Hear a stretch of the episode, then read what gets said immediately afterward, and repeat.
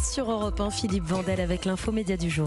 Lancé il y a deux ans par d'anciens du magazine Science et Vie en conflit avec leurs actionnaires, le magazine d'actualité scientifique Epsilon, ou Epsilon, dites ça comme vous voulez, avait tout du projet sympathique et qu'on imaginait aller un peu dans le mur. Un magazine papier, juste avant l'explosion des coûts du papier, réaliste, un magazine scientifique qui prétendait ne pas faire de vulgarisation, mais rendre accessible le travail des chercheurs les plus pointus sérieusement et le tout avec une équipe de journalistes chevronnés, donc pas gratuit, et financé quasiment sans annonceur. On imaginait le fou rire du banquier. Et pourtant, grâce à une campagne habile de financement participatif sur la plateforme Ulule, le mensuel est né et il est toujours là. Deux ans plus tard, le numéro 24, 24 c'est 2 x 12, sort en kiosque ce matin. Et si l'équilibre financier est encore fragile, l'équipe d'Epsilon voit loin, il n'hésite pas à viser la Lune. Bonjour Mathilde Fontaise. Bonjour. Vous êtes cofondatrice et rédactrice en chef d'Epsilon et c'est le titre euh, de votre camarade à côté de vous, Hervé Poirier. Bonjour. Bonjour. Vous êtes cofondateur et rédac chef d'Epsilon. Vous êtes deux fondateurs et deux rédac chefs. Euh, le journal qui a été conçu et lancé par les anciennes équipes de Science et Vie, suite à des désaccords avec l'actionnaire de l'époque était World Media. Vous avez fait un coup formidable en lançant ce magazine. Votre campagne de financement participatif fait rêver. Plus de 24 000 préabonnés. Vous étiez même le projet le plus financé de l'histoire de la plateforme Ulule avec plus d'1,25 1 million 250 000 euros récoltés. Avec le recul, comment vous expliquer cet élan collectif Même vous, j'imagine, ne pensiez pas arriver à de tels scores. Non, non, on, espérait arriver à, des scores pareils, mais on, ah on, espérait, on espérait pouvoir lancer le magazine et pour, pouvoir lancer le magazine, il fallait qu'on atteigne euh, un certain nombre d'abonnés. Mais euh, le, succès nous a dépassés euh, et, on avait misé sur cet intérêt pour la science, pour un décryptage scientifique qui, qui se prend pas trop au sérieux, qui est assez décontracté. C'est ce qu'on a essayé de vendre mmh. au moment de la campagne et, visiblement c'est ce qui a marché. Mmh, décontracté, mais pointu. C'est pas la science pour les nuls. C'est pas la science pour les nuls. Enfin, je dis ça, la collection pour les nuls, c'est pointu aussi, mais mais c'est pas comment dire, vous avez pas lissé, c'est pas du bas de gamme. Voilà ce que je veux dire. C'est pas du bas de gamme, mais il s'agit pas de faire peur non plus. Et euh, il s'agit de parler un, langage qui est compréhensible de tout le monde.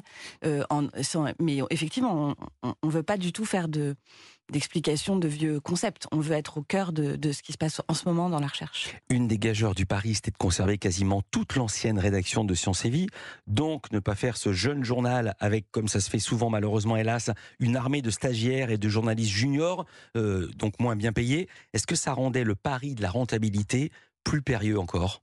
Euh, Oui, oui. Epsilon, c'est très très cher à produire, de fait. Donc, euh, vu qu'on avait vraiment l'objectif que 95% de nos revenus viennent du lecteur, il fallait, il faut encore euh, une masse critique d'abonnés pour que euh, on atteigne une, pérennité. On est en train de s'en rapprocher. On n'a pas encore euh, la, sérénité totale, mais mais notre pari de, de, de, de dire en fait que la science c'est émouvant, la science c'est concernant, la science parfois même c'est drôle, et la science quasiment toujours c'est incroyablement beau. Avant de parler du contenu, on va parler des chiffres, parce que vous en parlez. Vous annoncez 35 000 abonnés, 50 000 lecteurs. Il vous en faudrait combien pour être vraiment tiré d'affaire, être à l'équilibre économique? Oh, À 200 000, on sera content, mais à 50 000, on commencerait à ne plus être trop inquiet pour la pérennité de l'entreprise. D'accord. Et vous avez des finances pour tenir combien de temps? Euh, on n'est pas loin de plus perdre trop d'argent. Donc, euh, on est sorti de la zone de, grand stress. Il y a un taux de mortalité incroyable chez les magazines papier. On en sait quelque chose ici. Hein. Dans les deux premières années, euh, c'est pire qu'au Moyen Âge pour l'espèce humaine. Enfin, il y a un taux de mortalité qui est, fantastique. On a passé cette phase la plus critique. et avec ces deux ans, on veut franchir un nouveau palier pour euh, respirer à l'air libre euh, de façon plus sereine. Vous l'avez dit, 95% de vos revenus proviennent des lecteurs. C'était un choix éditorial ou c'était un choix par défaut? Parce que de toute façon, on pourrait aussi se dire que la science n'est pas un sujet qui, excite follement euh, les annonceurs. Euh, je ne sais pas si la science est un sujet qui excite les annonceurs. On peut imaginer que les lecteurs euh, de, J'ai mal posé la question. Est-ce que vous êtes dit depuis le début, on veut que 95% de nos revenus viennent des lecteurs On, s'est dit depuis le début que dans le mensuel qui fait 100 pages, il n'y aurait pas plus de 7 pages de pub des annonceurs. Et dès le départ, on a balisé aussi les choses sous la forme d'une charte d'indépendance euh, qui fait bien la différence entre la publicité et le contenu rédactionnel. On ne se prête à aucun, aucune des dérives qu'on peut voir euh, dans, le métier euh, de, brand content, de, contenu sponsorisé, euh, de, d'incursion des annonceurs dans le contenu éditorial. On a essayé de tracer cette ligne étanche entre les annonceurs et nous. Mais, il y a quelque chose de très positif à être financé par le lecteur, c'est qu'on est obligé d'être intéressant. Si on n'est pas intéressant, la mort est naturelle. Donc euh, il y, a, y a un aiguillon d'être exclusivement financé par les lecteurs, c'est qu'il va falloir accrocher leur attention, les passionner, les fidéliser. Votre actualité, c'est la sortie du numéro 24 en kiosque aujourd'hui, mais c'est surtout le lancement d'une nouvelle campagne participative parce que vous aviez lancé un mensuel et vous lancez, si j'ose dire, un annuel. Racontez le projet.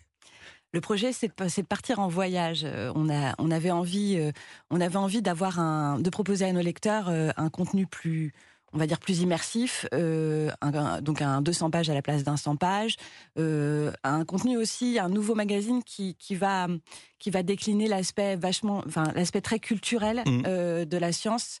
et donc on, on, a eu envie de se proposer ce voyage et on avait un terrain d'expérimentation rêvé cette année pour partir en voyage pour la première fois puisque euh, la Lune fait l'actualité énormément à, enfin, grâce à la mission Artemis euh, qui a été lancée, un espèce de grand retour hein, de l'humain sur la Lune 50 ans après, euh, avec tout un tas de missions qui se lancent. Donc cette mission Artemis qui vise à refaire venir les, humains sur la Lune, sur, la, sur le sol lunaire en 2025, mais aussi des entreprises privées, mais aussi Elon Musk, mhm. des fusées, etc. Tout un élan.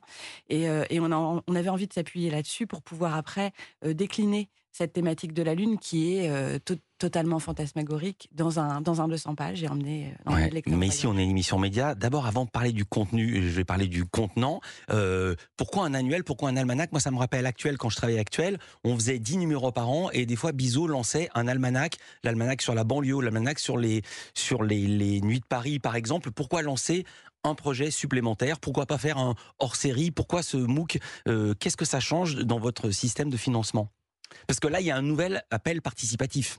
Oui, bah, euh, faire un MOOC, ça coûte beaucoup plus cher encore que faire un mensuel. C'est deux fois plus de pages, c'est plus grand format. Le papier euh, n'a cessé d'augmenter ses prix. Donc, euh, mmh. ça demande, enfin, c'est une entreprise qui demande un vrai investissement. Investissement qu'on n'a pas. On, nous, on n'a pas les moyens d'investir. De, c'est pour ça qu'on mmh. appelle à des préabonnements, pas tant à des soutiens, mais que les gens nous fassent confiance, achètent. Attendez, attendez, c'est du préabonnement.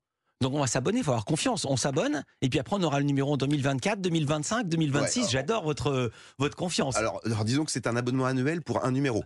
On espère bien qu'ils vont se réabonner. Mais non, je dis ça sans ironie, mais j'aime beaucoup. Mais notre deuxième voyage n'est pas encore prévu. On ne mhm. sait pas si on ira euh, au fond des forêts, au fond des abysses ou, ailleurs. Mais en effet, on veut amener chaque année en voyage avec ce projet. C'est pour l'été.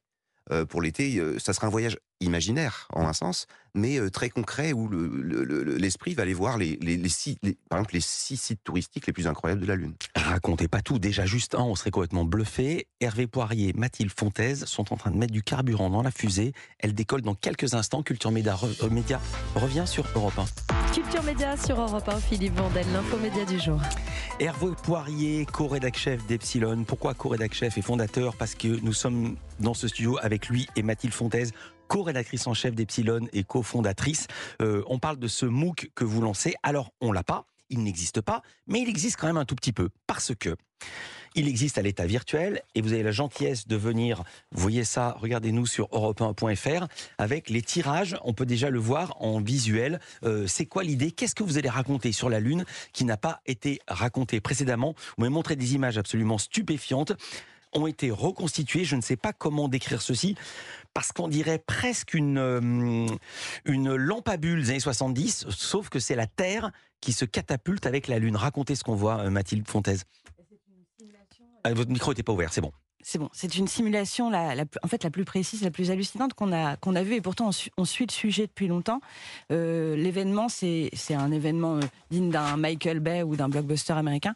C'est la collision tout au début de l'histoire de la Terre entre donc la Terre et un astre qui est venu là euh, par hasard, qui était de la taille de Mars. Mhm. Et ça a fait une collision gigantesque. Ça a complètement liquéfié la Terre, ça a propulsé de la matière dans tous les sens. Et après, tout ça, puisqu'il y a la gravitation, s'est mis à tourner, à, à, faire des jets, à jaillir, etc. Je montre maintenant l'animation sur, sur europe1.fr. Continuez, continuez. Pour finalement, euh, pour finalement donner une, boule en orbite autour mhm. de la Terre qui s'est stabilisée, qui progressivement s'est agrégée en fait, et qui, a, qui s'est solidifiée et qui est devenue la Lune. Donc il faut imaginer que cet événement-là, donc c'est juste après la naissance euh, du système solaire, hein, il y a le Soleil qui naît, il y a la Terre qui naît, tous les astres tournent, et il y a ce choc gigantesque. Ce choc, il a été théorisé d'abord, et puis après, progressivement, il s'est installé comme un consensus scientifique. Et là, euh, ces, dernières années, depuis, depuis une dizaine d'années, euh, les, physiciens sont en train de le modéliser le plus finement possible à l'aide de supercalculateurs, avec un tas, de, un tas de données physiques pour essayer de comprendre précisément tous les paramètres de cette, es- cette espèce d'énorme cataclysme. Voilà pour la science. Il y a aussi de Il y a une histoire absolument dingue. C'est l'incroyable histoire de l'hôtel Hilton sur la Lune. Euh, c'est pas de la science-fiction, c'était un vrai projet de la maison Hilton. Les hôtels, euh, je sais plus comment s'appelle le fondateur, c'est la même famille que Paris Hilton. Oui, oui, racontez l'idée, racontez l'idée de cet hôtel, parce qu'on n'y croit pas une seconde. Et pourtant, ça s'est vraiment fait. Ça s'est vraiment fait. C'est une pépite hein, qu'on a qu'on a déniché à force d'enquêter. euh, Ça fait déjà de ça fait déjà de longues semaines hein, qu'on Ouais. travaille sur ce MOOC. Et, euh, et oui, Baron Hilton en 67, euh, qui était un fan hein, de donc c'est le petit-fils du fondateur euh, des hôtels Hilton, je Mhm. crois. Et c'était un fan de de l'aviation. Il allait assister à tous les envols d'avions, etc. Bref, et il était gravité dans un monde un peu aéro- aérospatial, aéronautique. Et, euh, et il s'est mis à envisager l'idée d'un hôtel, mais alors après à l'envisager vraiment sérieusement, de là à faire des plans, à se mettre en cheville avec une une entreprise qui commençait à fabriquer des, des voilà des comme ça des des, Des instruments- décors des décors, des instruments spatiaux. Et il a il a organisé une grande conférence à Dallas pour exposer son rêve, celui d'un hôtel euh, en orbite autour de la Lune qui accueillerait des gens avec des servis par des robots qui qui ferait alors c'est très ambiance années 60 hein, Mhm. avec des On est en 67, je précise, c'est deux ans avant les premiers pas de l'homme sur la Lune. C'est deux ans avant les premiers pas de l'homme sur la Lune et c'est juste avant aussi euh, euh, 2001, l'Odyssée de l'espace, qui va d'ailleurs avec. Alors, on, on ne sait pas s'il a vraiment parlé à Kubrick, mais, euh, mais ce qu'on sait, c'est que dans le film 2001, l'Odyssée de l'espace, il y a une sorte de pla- placement de produit Hilton, puisque. Puisqu'il y a une évocation de ce projet d'hôtel, Hilton avait fait donc tout un tas de plans. Euh, il avait même euh, fabriqué une clé euh, qu'il avait voulu très futuriste. Donc Mhm. euh, futuriste, ça veut dire carré en fait, Ouais. la clé. Et le détail le plus intéressant, c'est que les gens ils disent nous, on va souvent au Hilton pour le bar. Il y aura pas de bar. Si, il y aura un bar. Si, bien sûr, il y aura un bar. Il a même prévu. euh, donc, il y aura un bar avec des pro- avec des des, li- des liquides euh, des liquides Bah qui oui, seront boit sur la Lune Ouais. On boit du martini, on boit Ah toutes les boissons aussi, des années d'accord. 60. ouais, voilà.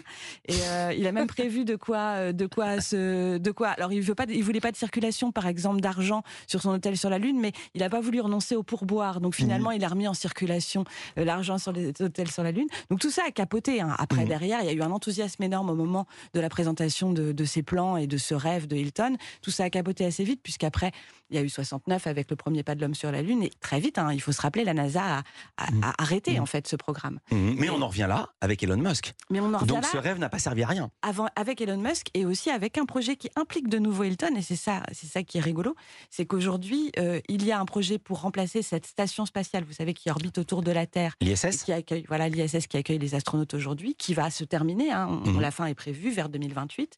Et déjà, des entreprises privées se placent pour justement euh, euh, remettre des stations en orbite qui seraient des stations privées. Et qui, à qui on fait appel pour pour construire, Non. pour designer euh, l'intérieur de ces stations, eh bien Hilton. de Ah ouais, la boucle est bouclée. La boucle est bouclée. Incroyable. Incroyable. Hervé Poirier? Bah, c'est cette histoire de l'hôtel euh, lunaire, cette histoire de la collision de, de, de- de la Terre qui a donné euh, naissance à la Lune, ça illustre bien quelque part la, la conviction de base d'Epsilon. Une conviction je sais que Mm. euh, Philippe vous partagez aussi, c'est que le réel a toujours plus d'imagination que notre propre imaginaire. Le réel est la source Mm. de notre imaginaire et la science, dans- en tant qu'exploration du réel. Et euh, nous, euh, modestement, mais avec euh, une certaine ambition en tant que pour raconter ces histoires, on essaye de connecter à ce réel et à fournir l'imaginaire, la culture de nos lecteurs, avec cette conviction que voilà, le réel est toujours plus imaginatif. Je suis tellement d'accord avec vous. En fait, vous êtes en train de raconter, je me disais, ils sont en train de raconter l'histoire d'un hôtel lunaire et non pas l'histoire lunaire d'un hôtel. Et c'est ça la force d'Epsilon. Il vous faut combien de personnes euh, qui vous donnent, euh, non pas un pourboire, mais une somme euh, pour pouvoir lancer ce MOOC et pouvoir l'imprimer au prix du papier? D'abord, combien va-t-il coûter et combien coûte la participation sur Ulule? Donc le, le- il, il coûtera 20, 20 euros. 20 francs, vous allez 20 dire. francs, je veux dire. Mais non, il était autant de, il était en Il était- 67. il était en Non, il était en 67, 67, c'est normal. 20 francs, ouais. Donc ça 25 doit faire- euros. Ouais, 20 Ouais, 000 anciens 20 euros. francs à peu près. Voilà, allez, 20 euros. Euh, 20 euros, mais euh, donc il est à 15 euros sur Ulule pendant euh, cin- pendant 5 semaines pendant la campagne. Mhm. Et euh, si on a plus de 1500 préachats, on est enchaîné, obligé de le faire. Merci beaucoup euh, Mathilde Fontaise. Je rappelle que vous êtes la co-rédac chef et la cofondatrice d'Epsilon. Hervé Poirier, c'est le même titre, mais il faut mettre les mots masculins. Euh, rédacteur en chef et pas rédactrice et co-fondateur. Le MOOC, donc, on peut le, le, précommander sur la plateforme Ulule. Et le numéro plastique Epsilon, c'est le numéro 24. Il célèbre vos deux ans d'existence. Il est seulement à 5,90. Magazine d'actualité scientifique. Il est dans tous les kiosques. Merci d'avoir été avec nous. Restez avec nous sur Europe 1 dans un instant. Nous allons retrouver l'homme multicasquette David Castello-Lopez. Son podcast sur Combini cartonne. Son premier spectacle se joue déjà à guichet fermé. Vous l'écoutez tous les après-midi dans Historiquement Vote sur Europe 1 et il a quand même trouvé 10 minutes pour venir dans Culture Média. Et puis les télescopages de Bruno Donné à venir. Et n'oubliez pas le 01 80 20 39 21, c'est le numéro non surtaxé pour joindre Europe 1. Numéro qui vous sert à joindre entre autres Olivier Delacroix tous les soirs 23h jusqu'à 1h du matin. Au cœur de la nuit, vous pouvez vous livrer, témoigner, partager vos peines, vos joies avec Olivier Delacroix. C'est la libre antenne à 23h sur Europe 1.